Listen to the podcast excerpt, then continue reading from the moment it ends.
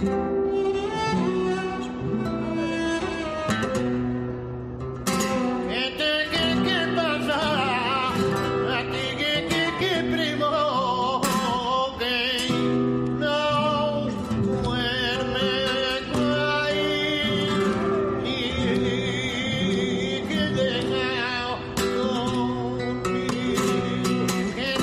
oyendo a Rafael Jiménez Falo que fue quien acompañó a algunos de los cantantes o cantaores que acompañó junto con una guitarra y un cello al artista, al José Maya, en un espectáculo al que pude acudir el pasado miércoles en el Teatro Pavón eh, con varios amigos y con mi madre. Y quedamos encantados. Y en una mm, recepción posterior que se hizo en el Teatro Pavón de Madrid, le dije yo a José Maya, digo, tienes que venir a contar esto, porque es un espectáculo, otros sorteras dirían una performance, muy hermoso, en el que por un lado está el baile extraordinario de José Maya, el baile flamenco, por otro el cante y la música y además fijaos la obra del artista Mark Rothko que se proyecta eh, sobre una pantalla mostrando sus obras y mostrando también un montaje que sobre mm, aspectos clásicos y paisajes del desierto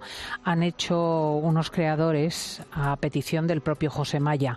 Y es un sincretismo, una unidad pues muy curiosa José Maya, muy buenos días. Muy buenos días, encantado. Acércate que no te oímos sino. Ahí, exactamente, al micrófono.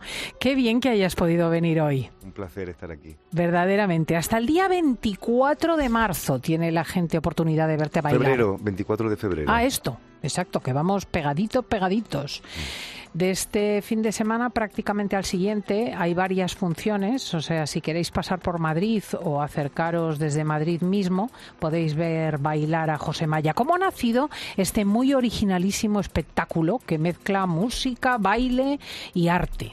Bueno, pues la verdad que es una inspiración sobre la obra de Mar Rothko, que es un maestro del expresionismo abstracto era un pintor judío que se crió prácticamente en Nueva York y fue uno de los pioneros de, un, estilo de pintura que se creó después de la Segunda Guerra Mundial. O sea, es de la época de Pollock o algo así. Exactamente. Lo que pasa es que Pollock es ruidoso en su, en su obra y Rothko es muy tranquilo. Voilà, es que se, en ese mismo momento, los años 40, pues nacieron dos estilos pictóricos, que era el, el arte de arrojar que era el action painting, que era como... Tirar pintura lienzo. Exactamente, como el arte chamánico que lo han hecho durante siglos. Pero bueno, ahí estaba Jackson Pollock y Kunin también. Sin embargo, eh, Rothko, pues eh, él inventó el field painting, que eran campos de color. Hmm. Y era un arte más silencioso, lo que llamaba universo silencioso. Son eh, cuadrados prácticamente de color eh, superpuestos o, contrapuestos, de colores magníficos, que ahora rescata José Maya, que es curiosamente un gran aficionado a la pintura, ¿no? Exactamente, soy una de mis pasiones la pintura, la pintura antigua, la pintura barroca y renacentista, por supuesto, y la pintura moderna. Y bueno, Mar Rothko para mí pues es uno de mis pintores preferidos por su por su sentimiento y además por su espiritualidad. Para mí es como si pudiera contemplar un cuadro de Zurbarán, aunque sea, aunque sea solamente campos de color, pero tiene algo místico y algo muy potente, que siempre he tenido la ilusión de poder hacer algo y de poder bailar con esas entonaciones que son muy dramáticas y casi te llevan al éxtasis, que era prácticamente lo que, lo que pretendía el autor. Y, y creo que a una todo lo que conlleva también el flamenco, ¿no? que es el, sentimiento, la emoción. Es precioso porque este sincretismo del color, del baile de José Maya, del cante de quienes le acompañan, del cello de Batio y de la guitarra de Ricardo Moreno, em, no solamente se dan aquí, sino en su propia familia. Él, él procede de una familia gitana llena de artistas de todo tipo. Exactamente, tengo suerte de, pertenecer a una familia de artistas. Mi padre escritor, marchante de arte moderno, mi tío Antonio Maya y Jerónimo Maya pintores, un abstracto y otro figurativo, y mi tío Pepe director de teatro clásico. Y eh, Pepe, que ahora mismo dirige el Teatro Pavón en Madrid, ha permitido además que la familia decore las paredes, que son impresionantes, tengo que decir. La verdad que sí, es un proyecto magnífico porque el espacio es emblemático, es es un templo y pues ahora mismo eh, están pintando Antonio Maya, Jerónimo Maya, Carlos Franco, eh, Juan Correa, es precioso porque las paredes en ocasiones recuerdan, por ejemplo, al arte prehistórico. Hay una parte de la escalera llena de ciervos que se superponen unos sobre otros y que recuerdan a la mm, pintura rupestre. Sí, exactamente. Es que es muy bonito lo que están haciendo allí. Por eso os digo que si vais al Teatro Pavón y os molestáis en subir la escalera, pues ya mm, tenéis este primer contacto con el arte y con la familia. Después ya entraréis en la sala donde baila José Maya y entonces podréis conocer la obra de Marrotco y, además, eh, bueno, verlo bailar, que es una cosa impresionante. Por cierto, una paliza de trabajo porque mm, eh, le obliga un esfuerzo físico mm, tremendo. La ropa que lleva queda literalmente empapada. A mí me, estaba dando un cansancio y una duquela, eh, José, que, que hay que ver lo que estás perdiendo en este trasiego. Sí, bueno, es que el baile flamenco es muy físico, es muy... tiene mucha, mucha energía, es muy enérgico y muy técnico también y, claro, no salgo del escenario desde que, desde que empieza hasta que, acabe en un total de cuánto tiempo? Son una hora y diez. Una hora y diez, no imagináis la paliza que se da. Eh, en, una, en un ejercicio acrobático, no solamente de, mm, del cuerpo, de los tacones, eh, sino también de percusión, incluso, ¿verdad? Con las manos sobre el, sobre el cuerpo. ¿Cómo se le puede explicar esto a nuestros oyentes? Bueno, la verdad que a mí el, ritmo forma parte de, es una parte mía y hago ritmo con todo, con, con un banco, con, mi, con mis piernas, con mi cuerpo, con mis, con mis dedos. Eh, encuentro ritmo en, en, cualquier sitio. ¿Hay algún fragmento de los que tenemos que refleja un poquito esta, este ejercicio?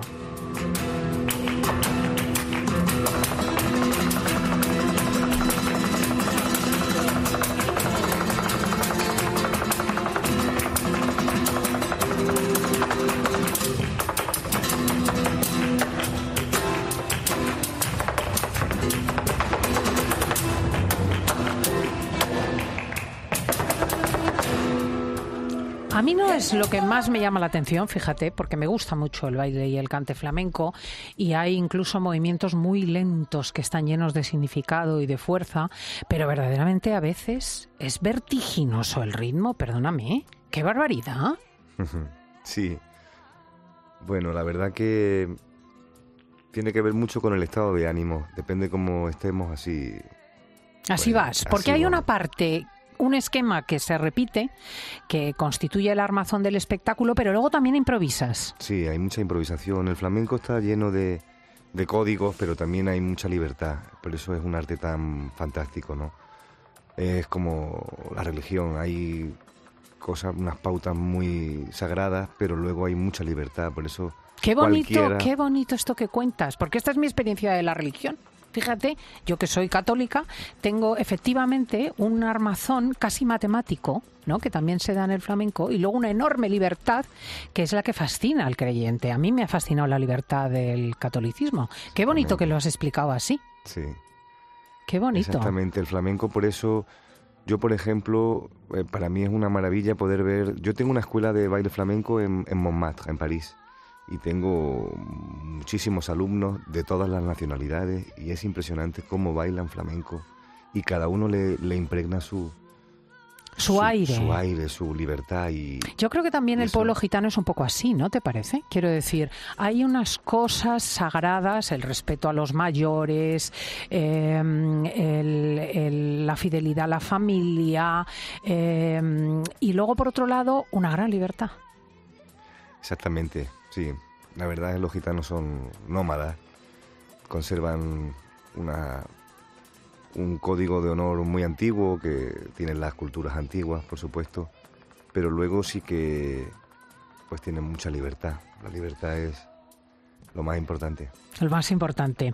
Es eh, José Maya, sobrino de Rafael Romero el Gallina y de Fernanda Romero, un bailador gitano de origen andaluz, nacido en Madrid, que empieza a bailar profesionalmente con nueve años, compartiendo cartel en el Teatro Albeni de Madrid con Antonio Canales, Juan Ramírez y Joaquín Grilo.